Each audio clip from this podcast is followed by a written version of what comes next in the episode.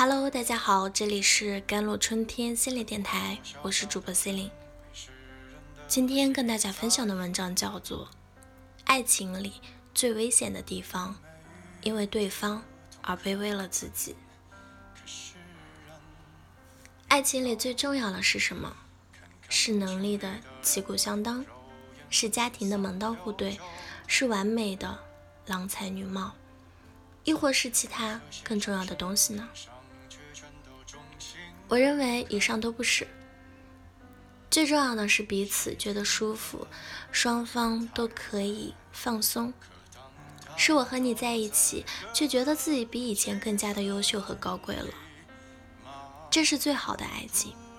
可是，偏偏有很多女孩具有冒险精神，愿意放弃舒适去挑战一些高难度的爱情，结果却让自己伤痕累累。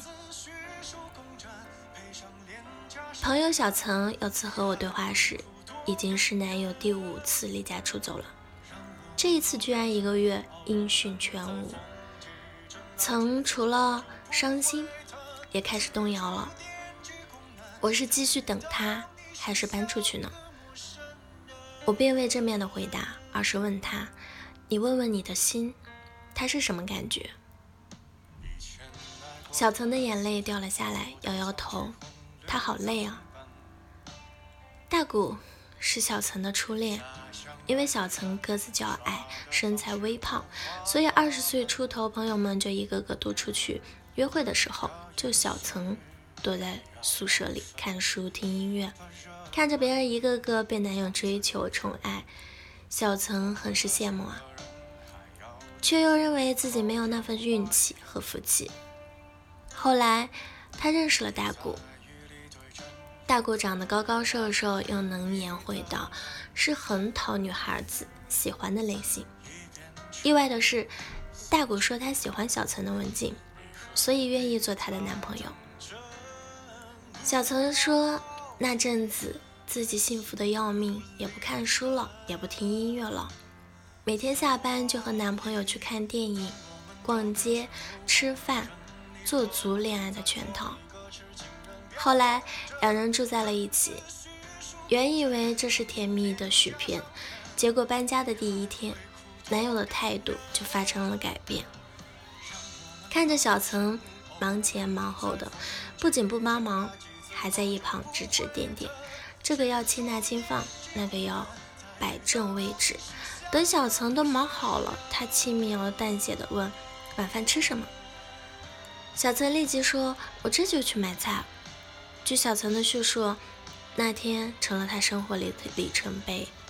往后的几年间，小岑成了大姑的保姆和厨师，包揽了大小家务和一日三餐，连男友每天要穿的衬衫都要提前熨烫平整。正因为有了小岑的周到体贴，男友开始肆无忌惮的，今天带同事，明天带朋友，家里隔三差五的就是。一大堆人吃饭，席间他们把酒言欢，小岑在一旁默默的收拾。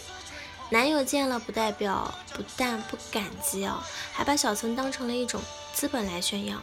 你们天天来吃饭都行，我女朋友手艺可好了。